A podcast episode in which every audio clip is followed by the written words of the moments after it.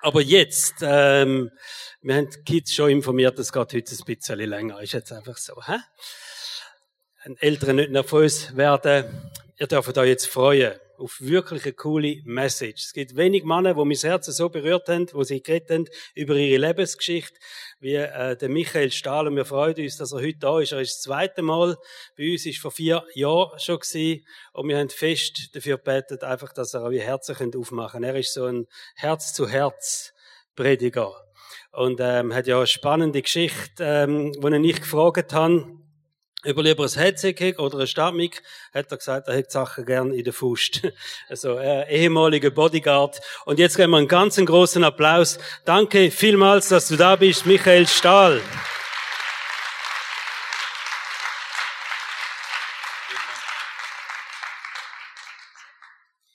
Ja, Nathanael, vielen Dank. Äh, ich bin immer wieder berührt, wenn ich irgendwo äh, sprechen darf und die Leute klatschen. Früher hat es auch öfters geklatscht, aber anders. Ja.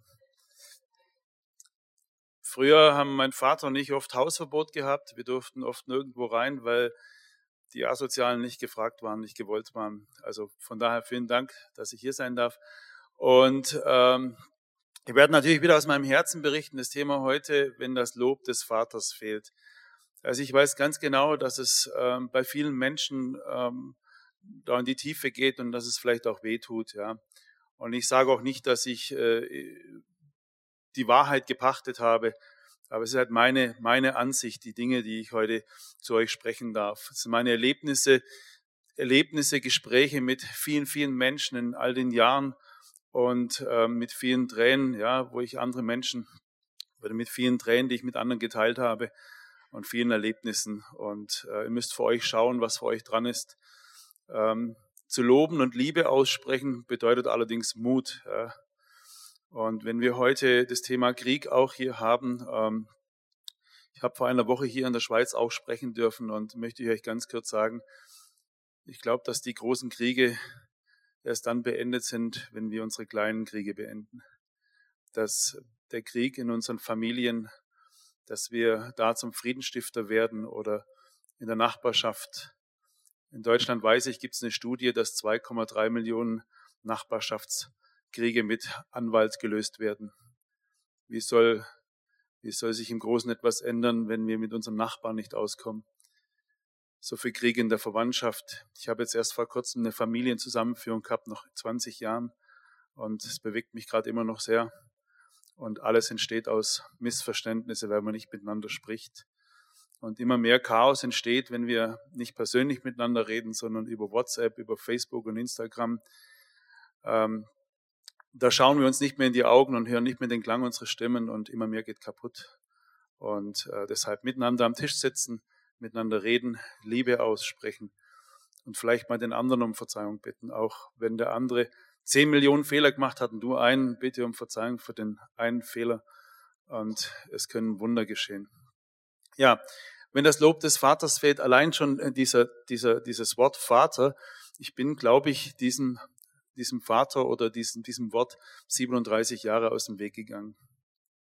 Ähm, ich habe früher meinen Vater Erzeuger genannt. Ja, und ähm, es sind nicht nur die Dinge, die wir vielleicht nicht gesagt bekommen, ja, ich habe dich lieb, ich bin stolz auf dich, sondern in einem dieser Lieder stand gerade eben was von Flüchen drin auch Dinge, die wir über andere aussprechen können, über Jahrzehnte noch äh, negative Frucht tragen.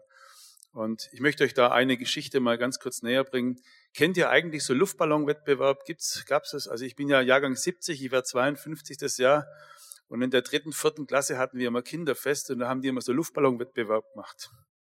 Und, und da hast du immer so deinen Namen drunter geschrieben unter die Karten, ja, und Adresse. Und äh, dann der Luftballon, der am weitesten flog und die Karte wurde zurückgesendet, da hast du einen Buchpreis bekommen. Mein Luftballon zweimal in der dritten Klasse, in der vierten Klasse flog immer in den nächsten Baum. Und mein Vater hat dann mal gesagt, du bist sogar zu blöd, einen Luftballon steigen zu lassen. Vor eineinhalb Jahren hat mein Schwager geheiratet. Und was machen die? Sie machen eine Luftballonaktion mit einer Karte mit Glückwünschen fürs Brautpaar. Da habe ich mir gedacht, es sind keine Bäume in der Nähe. Das kannst du riskieren. Und dann, es waren 50 Leute, es war auch schon Corona-Beschränkung damals. Und dann haben die, standen die draußen auf dem Parkplatz und zählten von zehn rückwärts runter und dann drei, zwei, eins und dann, ah, und ich, ah, meiner ging runter. Wisst ihr, was mein erster Gedanke war? Du bist zu blöd, einen Luftballon steigen zu lassen. Wie gesagt, ich werde 52 in diesem Jahr und ähm, mein Vater hat oft drei Sätze über mich ausgesprochen. Du bist nichts, du kannst nichts, aus dir wird nichts. Und auch wenn ich heute in der christlichen Gemeinde bin, wenn ich weiß, dass Jesus mich lieb hat, manchmal weiß ich das nicht. Und ich zweifle immer wieder an mir und ich kriege auch immer wieder dann E-Mails von Leuten, musst du nicht an dir zwei, ich kenne das schon alles. Es ist trotzdem da. Es gibt sogar Tage, da denke ich, ich bin der größte Versager. Und seht ihr, mein Vater konnte wirklich loben, aber andere Kinder. Den Werner fand er toll. Den Harald. Den Andreas. Den Holger. Aber dich, Versager. Das hinterlässt Spuren. Und deshalb möchte ich euch an dieser Stelle sagen, immer wenn du einen Satz beginnst mit du bist, achte darauf, dass das, was danach kommt, immer in Liebe ist. Weil aus du bist wird eines Tages ich bin. Du bist geliebt heißt irgendwann mal, hey, ich bin geliebt. Du bist ein Versager, hey, ich bin ein Versager. Und dass wir lernen, Situationen zu bewerten, aber niemals Menschen. Und ich mache meine Geschichte heute ein bisschen kürzer, weil die habe ich ja schon ein paar Mal erzählt und ich habe ja auch schon gesprochen, aber ich möchte ein paar andere Dinge euch erzählen. Aber für die Leute, die mich nicht kennen, ich bin in unfassbar ärmlichen Verhältnissen aufgewachsen, geschlagen, getreten, bespuckt, ähm, in der Schule gemobbt, äh, bis zum 14., 15. Lebensjahr im Schlafzimmer meiner Eltern geschlafen. Mein Vater, äh, der ging jeden Morgen in die Kneipe. Wirtschaft, sagt, sagt man das? Wirtschaft sagt man auch hier, gell? Also ich sage immer, mein Vater war Wirtschaftsprüfer. Es kommt immer gut bei den Leuten, ja. Mein Vater ging jeden Morgen um 9 Uhr, 9.30 Uhr in die Kneipe, jeden Tag. Und manchmal musste ich ihn auch aus der Kneipe wieder abholen. Ich kenne das nicht, dass ein Vater eine Tasche nimmt, aus dem Haus geht und zum Arbeiten geht. Das kannte ich nicht. Ich bin über Jahre lang, Jahre hinweg in der Schule gemobbt worden. Heute weiß ich von denen, die mich gemobbt haben, ihnen ging es auch nicht gut. Wir alle, die wir einander verletzen, wir alle. Wir wurden auch verletzt. Wir wurden auch verletzt. Nur verletzte Menschen verletzen Menschen. Wer Liebe in seinem Herzen trägt, der gibt Liebe weiter. Verletzte Menschen verletzen Menschen nicht immer, aber doch sehr oft. Und doch habe ich als kleiner Junge, ich habe heute mit Nathanael schon über die katholische Kirche gesprochen, ja, er war ja in Rom und ich bin evangelisch und ich bin äh, in, christlich in der katholischen Kirche erzogen worden weil die war 100 Meter von meinem Zuhause weg. In, diesem kleinen, in dieser kleinen Kirche bei uns im Ort, da war der gegeißelte Christus in Lebensgröße. Und da bin ich immer hin und habe Händchen gehalten. Dem habe ich mein Leid geklagt. Heute haben sie mich geschlagen, getreten, durchs Dorf gejagt, wir haben mich bespuckt. Und jedes Mal war mir, als würde er sagen, da kenne ich mich aus. In allen Religionen gibt es keinen Gott, der zu uns gekommen ist und der sich im Leid in der Erniedrigung, in der Entwürdigung auskennt. Manchmal haben Christen mir geschrieben, das wäre falsch, dass du damals hingegangen bist und Händchen gehalten hast, ist theologisch nicht korrekt. Den muss ich immer sagen, ich mache das heute noch. Aber ich habe immer noch keine Ahnung von Theologie. Ich habe nur Jesus lieb. Und vor fünf, sechs Wochen war ich mit einem Mann, der ist 39 da, der ist auch ohne Vater aufgewachsen im Kinderheim. Und er ist in einer der gefährlichsten Gangs Europas drin gewesen. Zweimal niedergeschossen, zweimal abgestochen. Vor einem halben Jahr wurde die Mutter seines Kindes getötet. Sein Bruder wurde vor drei Jahren ermordet, sein bester Freund vor fünf, sechs Jahren. Er vergibt allen, er vergibt allen, die seine Familienmitglieder getötet haben. Er hat allen vergeben. Aber der Schmerz in seinem Herzen ist so groß. Manchmal weinen wir zusammen, wir beten zusammen und vor circa fünf, sechs Wochen waren wir gemeinsam zu dritt in dieser Kirche drin. Wir haben zu dritt geweint, Händchen haltend. Jesus, Sebastian und ich. Ich weiß, wahrscheinlich theologisch wieder nicht korrekt. Aber mein Herz hat es gesagt. Und ich denke, dass es nur um die Liebe geht. Und ich denke, wenn wir heute über Vater sprechen, dann sprechen wir auch über Männer, denen es man nicht beigebracht hat, über Liebe zu sprechen, denen man vielleicht nicht beigebracht hat, sich einander in den Arm zu nehmen. In Baden-Württemberg gibt es so einen Spruch, ich sage es erstmal auf Schwäbisch und dann auf, nee, auf Schweizerisch kann ich es gar nicht, aber ja, nicht geschumpfen ist gemurklobt. Ja. Wenn man nicht schimpft, ist eigentlich schon ein Lob. Meine lieben Schweizer, ich habe das bei euch auch schon gehört. Mir hat mein Schweizer gesagt, das ist bei uns nicht anders. Dann bitte ich euch, brecht mit dieser Tradition. In Gottes Namen brecht damit. Spätestens, wenn der Mensch, dem du das Lob vorenthalten hast, stirbt, dann musst du es auf eine Schleife draufschreiben. An den Grenzen oder in Todesanzeigen. Oder irgendjemand äh, lobt nochmal am, am Grab des Verstorbenen. Heute verlieren wir einen wertgeschätzten Kollegen. Wir werden ihm ein ewiges Andenken erhalten. Niemals wird seine Lücke zu schließen sein. Und ich frage mich immer, hat es dieser Mensch die Wochen davor auch gehört? Ist es so schwer, dem anderen zu sagen, ich hab dich lieb, schön, dass es dich gibt? Ist Loben und Ermutigen wirklich eine Sache des Muts? Und wenn wir heute über Krieg sprechen und die Nachrichten anschauen und uns fällt schon schwer, Liebe auszusprechen, wie sollen dann ganze Länder sich versöhnen? Ein Lächeln im Tankwart, eine Wertschätzung der Verkäuferin, eine Wertschätzung für die Lehrerinnen und Lehrer unserer Kinder, dass wir die Alten wieder ehren und dass wir vielleicht mal die Sicht des anderen sehen. Seht ihr, ich habe mit, ich habe festgestellt, ich weiß nicht, ob das generell so ist. Ich habe mal, ich lese manchmal schlaue Bücher, aber nur dünne. Und wenn noch Bilder drin sind, umso besser. Ja. Und ich habe mal in so einem schlauen Buch gelesen, dass 90 Prozent aller erfolgreichen Menschen haben nur ein einziges Ziel. Ich zeige es meinen Eltern. Denen zeige ich, was aus mir geworden ist. Ich sehe das manchmal schon, wenn wir Training haben und Eltern schauen zu, wenn ein Kind macht was richtig und dann schaut's raus, ob's Mama oder Papa auch gesehen haben.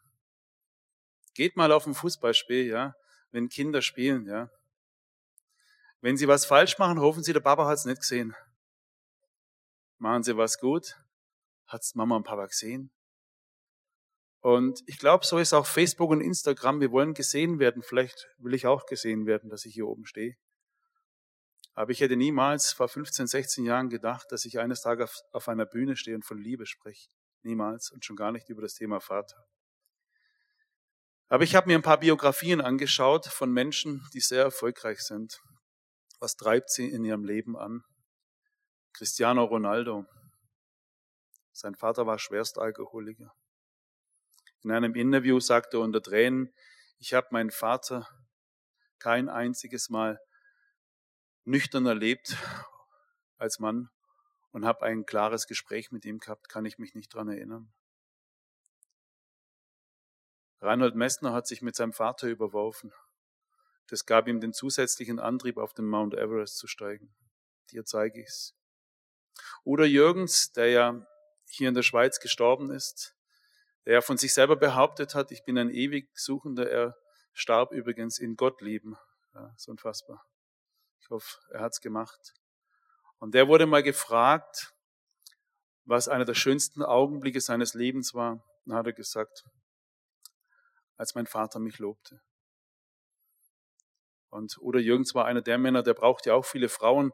Ich habe viele Männer, viele Jungs erlebt, die brauchen ganz viele Frauen und jede einzelne Frau muss ihm sagen, was für ein toller Kerl das er ist.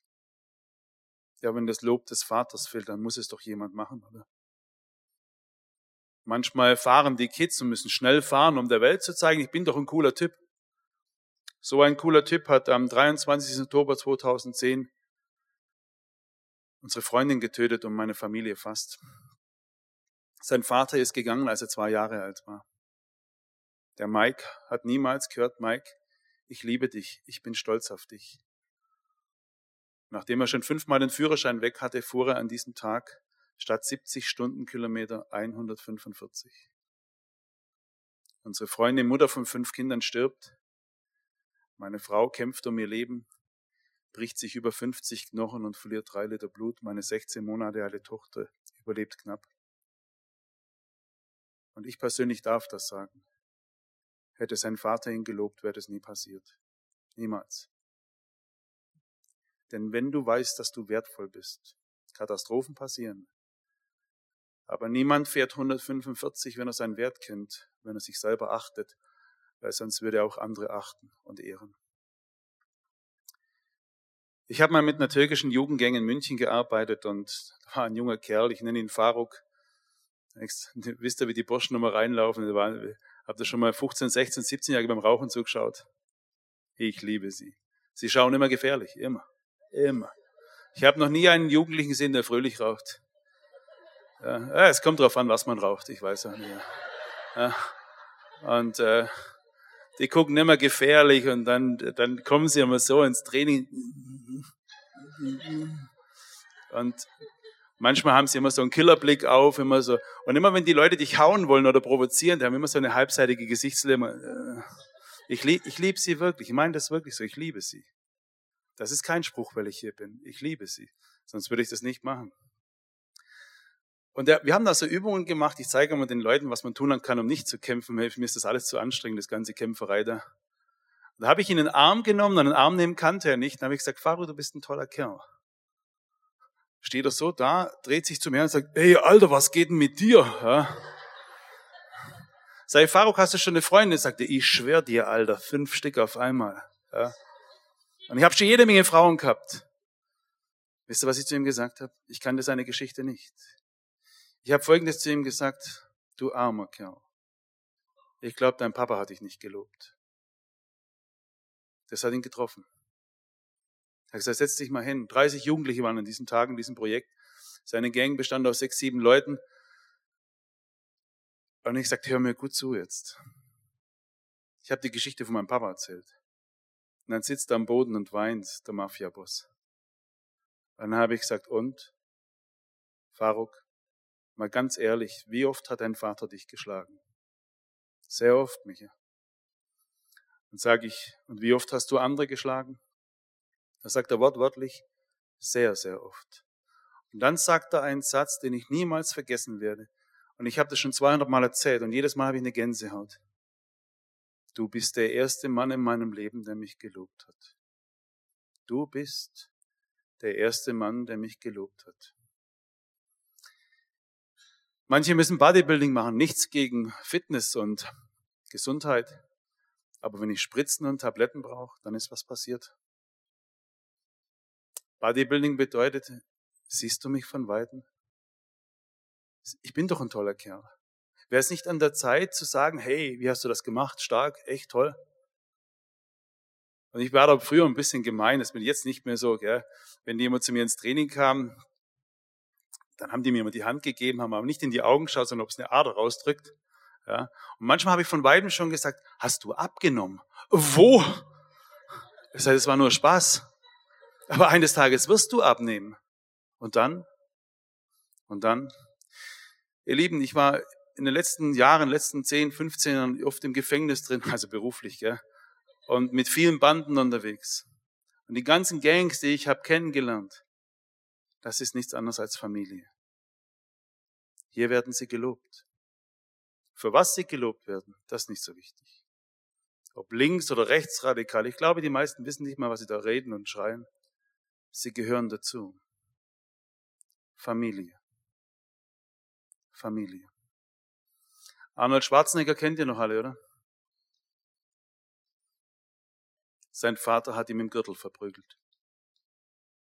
Sylvester Stallone, ist euch schon mal aufgefallen, dass der nur in Filmen mitspielt oder fast nur in Filmen mitspielt, wo man ständig kämpft? Rocky 1, Rocky 2, Rocky 3, 12, 15, Rocky 7, 184. Rambo 1, 2, 3. Also ich habe nie gehört, dass er bei Rosamunde Pilcher mitgespielt hat oder bei Verbotene Liebe oder keine Ahnung. Wieso musste er immer kämpfen? Vielleicht, weil er oft geschlagen wurde. Vielleicht deshalb. Kennt ihr noch Michael Schanze? Sein Vater hat sich das Leben genommen, als er ein kleiner Junge war. In einem bewegenden Interview habe ich gelesen, Früher war ich der Sohn des Pianisten, dann der Sohn des Selbstmörders. Die waren stigmatisiert. Diese ganzen Sendungen hat er nur gemacht, um Kindern eine Freude zu bescheren, die er selbst nie hatte. Es ist interessant, was uns Menschen antreibt. Es ist die Suche nach einem Vater, nach einem Papa. Und wenn ich dann höre im Aramäischen, dass das Vater unser mit Abba beginnt, Papa, da sagt die Welt zu mir, alle Religionen sind gleich ehrlich. Alle meinen dasselbe, ehrlich. Ich habe nie von einem Papa gehört. Ein Papa, der zu uns gekommen ist in seinem Sohn. Ein Papa, der Füße wäscht, ist unfassbar. Obwohl er weiß, sie laufen alle weg. Ein Papa, der Frühstück macht und nach Liebe fragt. Ein Papa, der den Leprakranken in den Arm nimmt und knuddelt. Ein Papa, der zu den Leuten sagt, sag's niemand weiter, weil er ganz genau weiß, sie sagen es weiter. Was für ein Papa. Und die Welt sagt, den brauchen wir nicht. Ich bin mein eigener Gott, glaube an ein höheres Wesen, an universelle Energie, aber an Papa. Und ich glaube, dass die Welt auch immer weniger mit dem Papa anfangen kann. So wie ich 37 Jahre mit einem Papa nichts anfangen konnte. Was soll das sein? Ich habe mal einen sehr bewegenden Beitrag gelesen, dass 90 Prozent aller Prostituierten Missbrauch erfahren haben oder Vaterlosigkeit. Was will ich den Damen erzählen über Vater? Die meisten Leute, denen ich im Knast begegne, wisst ihr, was die mir erzählen von ihren Vätern? Da hat mir noch kein einziger gesagt, mein Papa ist ein Pfundskerl. Wenn ich hier rauskomme, fangen wir gemeinsam, starten wir wieder neu durch. Hier in der Schweiz, ich weiß nicht genau, wie der Ort hieß, war ich vor ein paar Jahren im Gefängnis. Es war Weihnachten. Im Anschluss meines Vortrages standen ungefähr 20, 25 Männer in einer Reihe mit einem Wunsch. Kannst du uns in den Arm nehmen? Uns hat noch nie jemand in den Arm genommen. Der verlorene Sohn. Es gibt ja nur eine Stelle in der Bibel, wo Gott rennt. Ein Gott, der rennt, ist unfassbar. Wie lächerlich. Das ist ja fast schon lächerlich. Aber es ist ja ein Papa, dann verstehe ich es wieder. Er rennt dem verlorenen Sohn entgegen und knuddelt ihn. Der Leprakranke wird geknuddelt. Wir halten Abstand. Ihr Lieben, ich bin 37 Jahre mit Abstand groß geworden. Ich bin ein zerstörter Mensch gewesen. Wir brauchen einander. Und das möchte ich euch sagen, das ist in meinem Herzen drin. Alle Menschen, die vor mir stehen, egal ob du, wie du riechst, egal wann du dich zuletzt geduscht, geduscht hast, mir wurscht. Egal ob du versabbert bist, ist mir nicht wichtig. Ob der Rotz dir von der Nase runterhängt, ich werde nicht sagen, putz dir erst die Nase, sonst irgendwas. Wenn du eine Umarmung brauchst, kriegst du die. Ich gehe nicht weg. Denn eine Umarmung bedeutet, du bist angekommen. Hier ist der Himmel. Unsere Umarmungen sind ein Stück vom Himmel. Und deshalb verstehe ich die Burschen, die damals diese Umarmung brauchten. Wir brauchen auch wieder Väter und Männer, die über Niederlagen sprechen. Und ganz ehrlich, ihr lieben Männer, unsere Erfolge interessieren keinen Menschen. Das ist eine Randnotiz. Unsere Pokale, unsere Errungenschaften, was alles auf unseren Visitenkarten draufsteht, langweilig. Unsere Niederlagen.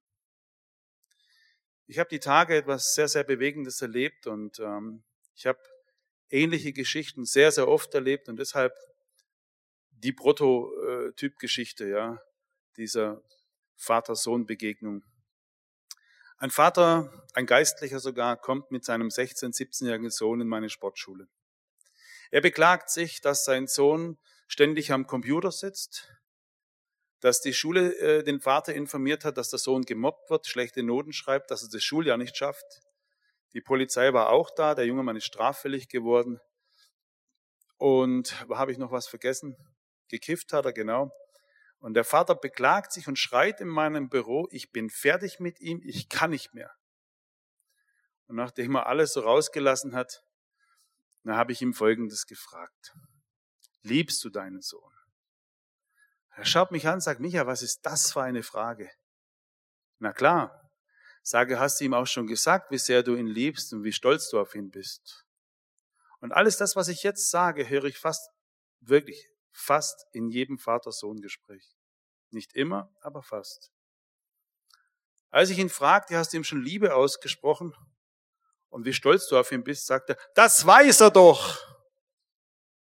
Hast du sie, ich frage, jetzt habe ich von Jesus gelernt, Jesus ist so cool, der fragt immer nach, nochmal und nochmal, so bis die Leute sich die Antwort selber geben. Der blinde Bartimäus steht vor Jesus und fragt, was soll ich für dich tun? Ja, was? Was? Ein neues Bärle Schuh oder was? Ja, ja. Eine Gleitsichtbrille? Ja, ja was? Dass es ausspricht, ich möchte wieder sehen. Ja, dass wir die Dinge beim Namen nennen. Wir gehen immer oft davon aus, der andere weiß schon, wie es mir geht. Sag's doch. Der andere weiß schon, dass du ihn liebst. Ja, sag's ihm doch. Bist du stolz auf jemanden? Sag's ihm doch. Diese 70, 80, 90 Jahre, warum halten wir damit zurück? Was, was bremst uns zu sagen? Schön, dass es dich gibt. Ich hab dich lieb. Warum? Und ich habe den Vater gefragt, ja, hast du es ihm schon gesagt? Ja, das zeige ich ihm doch. Ja, sage, hast du es ihm schon gesagt? Ich habe es früher auch nicht gehört. Sage, hast du es ihm schon gesagt? Nein. Sage, hast du schon mal mit ihm geweint? Nein. Sag ich, als ich elf, zwölf Jahre alt war, ich habe ja gestohlen wie ein Rabe, du. Weil ich, in der dritten Klasse fing die Stehlerei bei mir an. Der Lehrer hat gesagt, morgen bringst du einen Zirkel mit. Da bin ich heim und habe zu meinem Vater gesagt, Vater, morgen brauche ich einen Zirkel. Das war, glaube ich, 1978. Und da sagt er, wie Zirkel? Sag einen Zirkel. Da sagt mein Vater, ich habe früher auch keinen gehabt, brauchst du auch keinen? Aber sage, Vater, hey, du hast 1948 keinen Zirkel gebraucht, ich brauche aber jetzt 1978. Sagte, ich habe keinen Zirkel gehabt, du brauchst auch keinen. Ich hatte nicht mein eigenes Zimmer. Niemand durfte uns besuchen. Fast keine Spielsachen. Kein Telefon, kein Auto, keinen arbeitenden Vater. Und jetzt sollte ich keinen Zirkel haben. Also habe ich mir den geklaut. Firma Schlecker, kennt man die, oder? Schlecker? Die haben jetzt Pleite gemacht. Ja, ja, ich glaube, mich trifft nur eine geringe Schuld. Ja. Obwohl ich auch ein Geodreieck und einen Tintentod geklaut habe bei denen, ja. Ich habe geklaut. Ich habe sogar meine eigene Mutter bestohlen. Das habe ich hier vor ein, zwei Jahren gesagt, meiner Mutter. Und in sämtlichen Läden, wo ich gestohlen habe, bin ich in den letzten Jahren reingegangen und habe gesagt, ich habe bei ihnen geklaut. Das sind schwere Wege. Eigentlich könnte man sagen, Jesus hat mir vergeben, ich muss diese Wege nicht mehr gehen. Doch, ich gehe sie. Weil jedes Mal habe ich danach, ich weiß nicht, ich bin ja schon frei, aber es ist so, es tut gut. Ich habe zwar immer das Höschen voll, wenn ich diese Wege gehe, Beine schwer wie Blei, aber jedes Mal, wenn ich hingehe sage, ich habe dich bestohlen und ich habe das erst vor drei Tagen gemacht, war ich wieder im Tante-Emma-Laden drin und habe gebeichtet, dass ich als Kind gestohlen habe. Man hat mir vergeben. Eine ältere Frau hat mal zu mir gesagt, ja, was hast du gestohlen in meinem Laden? Die Frau, die Frau Meier ist jetzt im Altersheim, sage ich, äh, das waren damals zwei Schachteln Zigaretten und Milchschnitte. Und dann sagt sie, du, wenn du das gebraucht hast, ist in Ordnung. Ja. Na also, ich hab's ja gebraucht damals. Ja. Das habe ich dem Vater gesagt. Ich habe als elf, zwölfjähriger so viel gestohlen. Mit acht, neun, zehn, elf, zwölf Jahren habe ich gestohlen so viel. Und dann habe ich den Vater gefragt, hast du auch mal gestohlen? Ah, hm, ja. Sag ich, hast du es deinem Sohn schon gesagt? Nein. Und sage ich, und als du so alt warst wie dein Sohn, hattest du damals da irgendwann mal Liebeskummer? Auch, sagt er. Sag ich, hast du es ihm schon erzählt? Auch nicht. Dann schaue ich ihn an und sage, und du wunderst dich, dass er mit Gefühlen zurückhält. Er hat es nie von dir erlebt. Du wunderst dich, dass er dir noch nie gesagt hat, dass er dich lieb hat. Du hast es ihm auch nie gesagt. Du wunderst dich, dass er seine Tränen vor dir versteckt. Er hat nie deine gesehen. Und du wunderst dich, dass er mit Schuld, Scham und Niederlagen nicht zu dir kommt. Du bist nie zu ihm gekommen. Da steht der Vater auf. Tränen laufen über sein Gesicht, wie der Papa auch vor ein paar Tagen. Und sagt, Sohn, ich hab's früher auch nicht gehört, aber du sollst wissen, wie lieb ich dich habe. Und ich habe gestohlen. Und ich wurde in der Schule gemobbt. Und als die Schule anrief und mir sagte, dass deine Noten so schlecht sind und dass du gemobbt wirst, da war es meine Geschichte. Ich glaube, ich war nur so traurig und wütend, weil ich meine Geschichte noch nicht verdaut habe.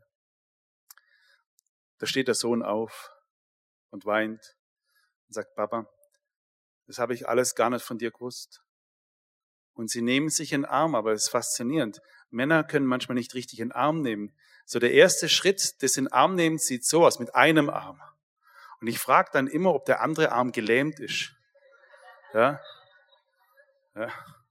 Und dann geht es meistens. Ja. Ich habe euch noch so eine Vater-Sohn-Geschichte, das hat sich vor acht, neun Jahren zugetragen. Und Nathanael, da hast du mir vorher den Impuls gegeben. Vor acht, neun Jahren habe ich auch so einen Vortrag halten dürfen, äh, war so ein christliches Männerfesper war, das war abends, war 22, 23 Uhr.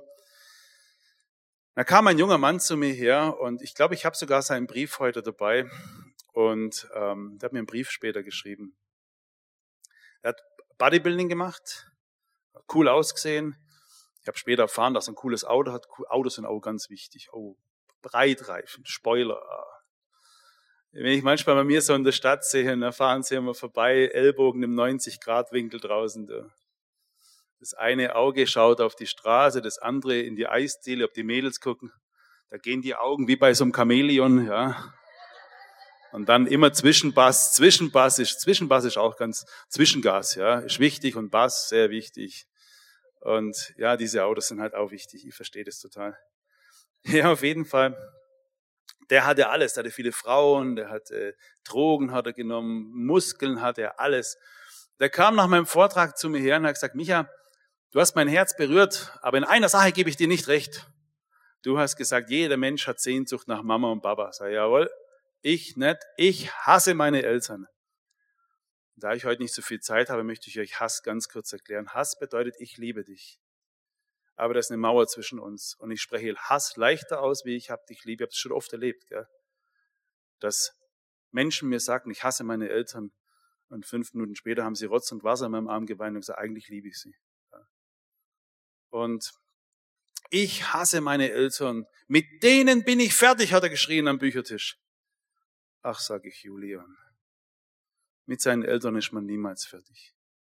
Sage, schau her, habe ich gesagt, mit den Leuten muss ich mal ein bisschen anders reden. Ja, also, äh, wenn ich mit Gangs unterwegs bin oder im Knast, rede ich wieder anders. Ja, und ich hoffe, ihr versteht das. Ich habe zu ihm gesagt, sage ich, Julian, habe ich gesagt, guck mal, habe ich gesagt, von deinem Papa hast du so viel. Wahrscheinlich die linke Arschbacke, die rechte damit, das Bauchnebele, das linke Ohrläppchen und so weiter und Charaktereigenschaften, und mit diesem Mann bist du nie fertig. Nie. Und sei bei deiner Mama bist du unserem Herzen gelegen. Ab der zwölften Schwangerschaftswoche hast du gehört zwei Dinge, ihre, ihre Stimme und ihren Herzschlag. Mit dieser Frau bist du nie fertig, nie. Aber hör mir gut zu, habe ich gesagt, Mose schreibt im Alten Testament, wer Vater und Mutter flucht, der wird sterben. Ich bin gestorben. Bin 37 Jahre wie tot durch diese Welt gelaufen. Ich komme mir vor wie der Lazarus, den Jesus ruft, Lazarus, komm mal raus. Ich komme gerade eben erst raus. Ich habe noch ein paar Binden um mich rum. In meinem Leben stinkt's immer noch. Ich sehe noch nicht klar. Und meine Schritte sind wackelig. Ich gehe diesen Weg erst seit 15 Jahren.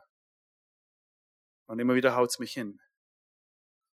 Und ich habe zu diesem jungen Mann Folgendes gesagt, sage ich, weißt du, habe ich gesagt, hey, es kann sein, dass vieles in dir gestorben ist. Weil wenn du mit deinen Eltern gebrochen hast, vielleicht ist etwas in dir zerbrochen. Wenn du deine Eltern nicht ehrst, ehrst du überhaupt dich.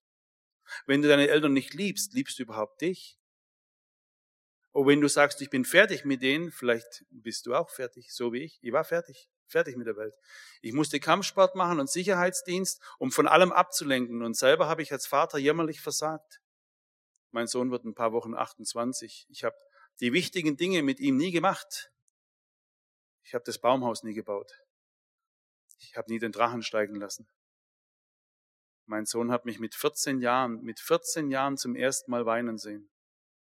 Mit 13, 14 Jahren hat er zum ersten Mal gehört von mir, ich habe Fehler gemacht, es tut mir leid. Er wusste nicht, wohin mit seinen Tränen, wohin mit Niederlagen. Das wusste er alles nicht. Das lernen die Burschen nur von uns. Sie brauchen uns. Und ich habe dem Julian an diesem Tag gesagt, wenn wir Männer mit unserer Identität Probleme haben, dann haben wir immer auch Probleme in Partnerschaften. Denn was will ich verschenken, wenn ich nicht mehr weiß, wer ich selber bin? Er fing an zu weinen und dreht sich weg und ging raus. Es war circa 23 Uhr und ich schrie ihm hinterher. Ich darf ja seinen Namen sagen, er hat es ausdrücklich mir erlaubt. Julian habe ich geschrien. Der Tag ist noch nicht zu Ende. Und dann ging er raus. Ein paar Stunden später kriege ich eine E-Mail. Ich habe den Originaltext draußen. Und ich sage, ich erzähle es euch kurz. Er schrieb mir, als ich von dir weglief, habe ich geweint. Auf der Heimfahrt habe ich durchgehend geweint. Ich bin nach Hause gefahren, meine Eltern haben schon geschlafen und er hatte sich vorgenommen, in Kürze auszuziehen. Er lebte noch zu Hause und seine Eltern waren schon zu Bett gegangen. Er rennt ins Schlafzimmer rein und macht das Licht an.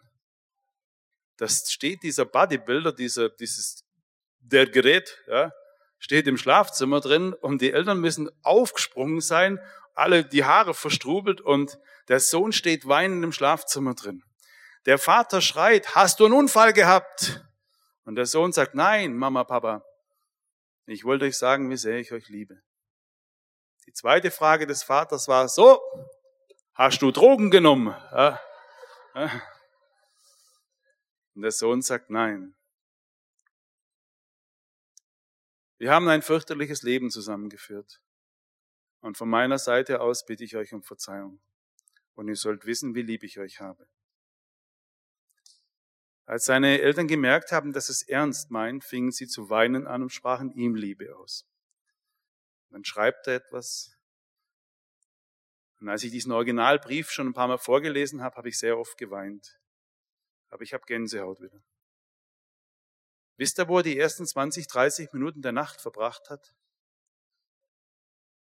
Er war damals 20 Jahre alt. Bei meinem Papa auf dem Bauch. Er schrieb mir, danach lag ich auf Papas Bauch. Wisst ihr, wo er die Nacht verbracht hat? Bei uns in Baden-Württemberg sagt man im Gräbele. Wie sagt man bei euch? Der Mann, der seine Eltern hasste. Circa ein, zwei Jahre später erzähle ich diese Geschichte vor 400 Männern und was ich nicht wusste, dass er mit seinem Papa da war. Beide standen auf und nahmen sich in den Arm und küssten sich auf die Wangen. Ihr ganzes Leben hat sich verändert. Mit diesem Weg, ich hab dich lieb, bitte verzeih mir. Können wir das? Können wir heute Liebe aussprechen? Ich muss gerade an eine ältere Dame denken, die mir mal in Thaingen war, das gesagt hat. Ich renne seit Jahren immer in die Gemeinde. Jeden Sonntag erhebe ich meine Hände zum Lobpreis. Mit meinen Armen habe ich aber meinen Bruder noch nicht in den Arm genommen, der 83 ist. Ich fahre jetzt zu ihm und werde Gott lobpreisen mit meinen Armen und ihm sagen, wie lieb ich ihn habe. Das möchte ich euch auch mitgeben, diese Liebe auszusprechen, aber nichts zu erwarten. Ich habe mit 37 Jahren nach einem Traum meinem Papa gesagt, ich hab dich lieb, ich liebe dich. Was heißt das überhaupt? Ich, ich glaube, wir brauchen die ganze Ewigkeit, um Liebe zu definieren. Aber meine Tochter kam vor ein paar Monaten zu mir her, die wird 13, sagt, Papa, ich weiß, dass du mich so lieb hast. Aber wenn ich einen Fehler machen würde, einen schlimmen Fehler, würdest du mich immer noch lieben? Ich liebe dich, habe ich gesagt. Und dann sagt sie, aber Papa, wenn ich eine Bank überfallen würde, sage ich, ich liebe dich. Ja, aber Papa, sage Laura, du kannst sagen, was du willst, egal was. Ich liebe dich. Und wisst ihr, wie wir vielleicht Liebe definieren? Ach, du hast das und das gemacht, ich kann dich nicht mehr lieben. Der war so gemein zu mir, jetzt liebe ich ihn nicht mehr. Früher haben wir uns mal geliebt. Das gibt's bei Gott nicht. Wenn es das bei ihm nicht gibt, soll es es auch in unserem Leben nicht geben. Ich liebe dich. Ich liebe dich. Und nichts kann dich trennen von der Liebe Gottes. Weder hohes noch tiefes, noch Engel noch Dämonen. Gar nichts. Du kannst tun und lassen, was du willst. Ich weiß, in vielen Religionen versteht man das nicht. Ja, wie? Was ist? Nein. Du bist geliebt. Bedingungslos. Gott erwartet gar nichts. Er sendet seinen Sohn.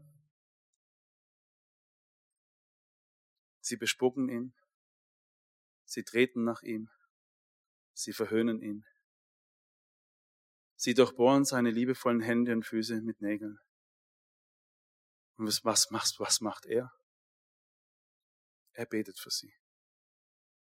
Er macht noch Frühstück und fragt, hast du mich lieb? Dieser Vater, der in seinem Sohn zu uns kam, der ist eines Tages diesem Petrus wieder begegnet. Übrigens klassische Traumatherapie. Zweimal steht in der Bibel das Wort Kohlenfeuer.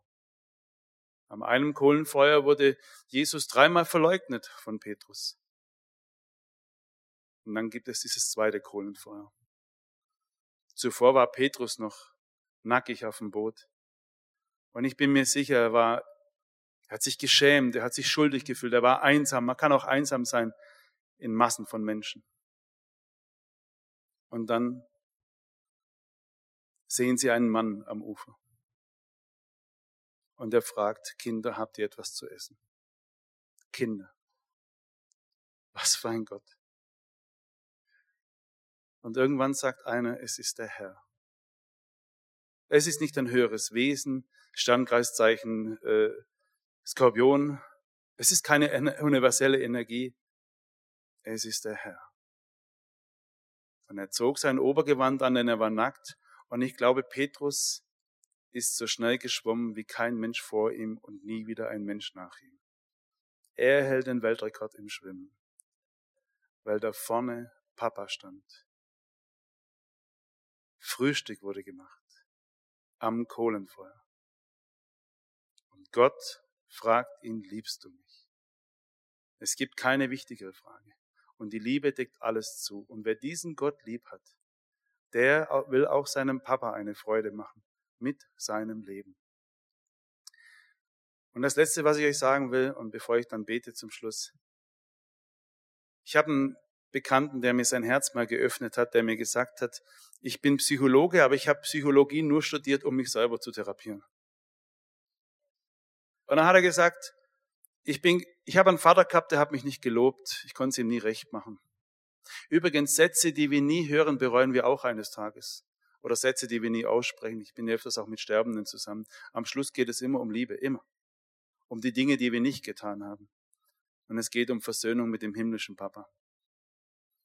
Und der Psychologe hat zu mir gesagt, Micha, ich, ich kam dann ins Christentum hinein und da haben die immer etwas von einem Vater gesprochen, aber ich wusste nicht, was Vaterliebe ist.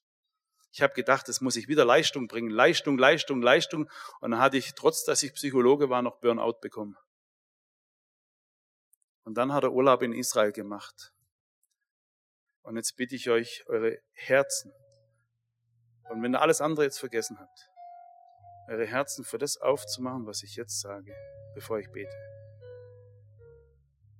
Er war in Israel und beobachtet einen kleinen Jungen, so ein Jahr, die Gänsehaut, jetzt könnt ihr wieder heulen. Ne? Einen kleinen Jungen, ein Jahr alt circa. Und ich sag's auf Schwäbisch, oft ist es okay, hat eine verschissene Windel angehabt. Und der war, lief so tapsig im Hof rum, es war sehr heiß. Und dann kam der Vater von der Arbeit.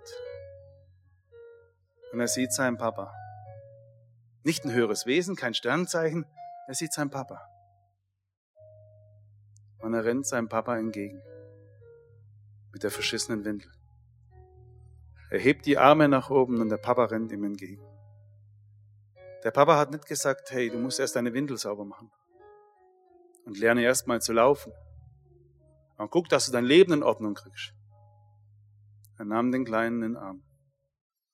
Und das möchte ich euch zusprechen. Wir alle haben vielleicht noch unsere Heimlichkeiten.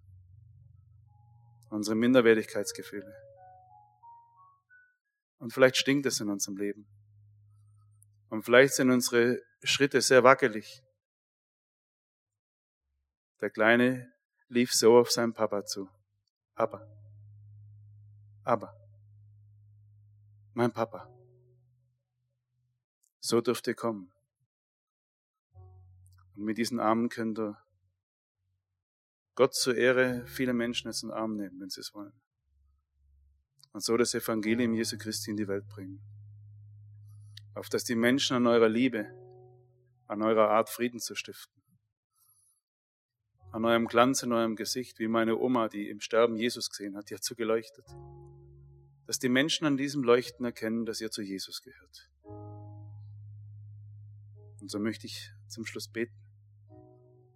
Zu dem Vater aller Väter. Zu seinem wunderbaren Sohn. Der das Wesen vom Papa widerspiegelt. Wer ihn sieht, sieht Gott. Lieber Jesus, du siehst unsere Herzen. Du siehst den Mangel an Liebe. Du siehst all die ungesprochenen Worte, die wir nie gehört haben dass wir geliebt sind und dass jemand stolz auf uns ist. Und du siehst, was all die Worte, die uns verletzt haben und all die Worte, die wir nie gehört haben, was die mit unserem Herzen gemacht haben. Und du siehst, was wir aus den Verletzungen uns selber und anderen antun. Und so bitten wir dich, dass du unseren Mund segnest, damit wir die Dinge aussprechen, die gesagt werden müssen. Ein, ich liebe dich. Ich bin so stolz auf dich. Schön, dass es dich gibt. Ein Dankeschön. Ein Bitte verzeih mir. Segne bitte unsere Hände und Arme, dass wir unsere Hände zur Versöhnung reichen können. Und dass wir uns gegenseitig in den Arm nehmen können. Dass der Himmel sichtbar und spürbar wird durch unsere Umarmungen. Und dass wir heute noch den richtigen Text eintippen in unser Handy und die richtige Telefonnummer anwählen. Und segne unsere Beine, damit wir die Wege gehen, die du gedacht hast. Und segne unser Herz, dass es dich einlädt und dass es dich nie wieder gehen lässt. Und so segne uns und behüte uns, der allmächtige Gott, der Vater aller Väter, der Papa aller Papas. Es segne euch Jesus Christus, Herr aller Herren König der Könige, liebevollster Armnehmer, der jede Welt betreten hat, wunderbarster Fußpfleger, liebevollster Frühstückszubereiter, Kardiologe aller Kardiologen. Und es segne euch der Heilige Geist, der euch tröstet, der euch die richtigen Worte gibt und der euch die Zuversicht gibt, was immer auch kommt und wo immer du bist. Jesus, es ist der Herr, ist immer da. Amen.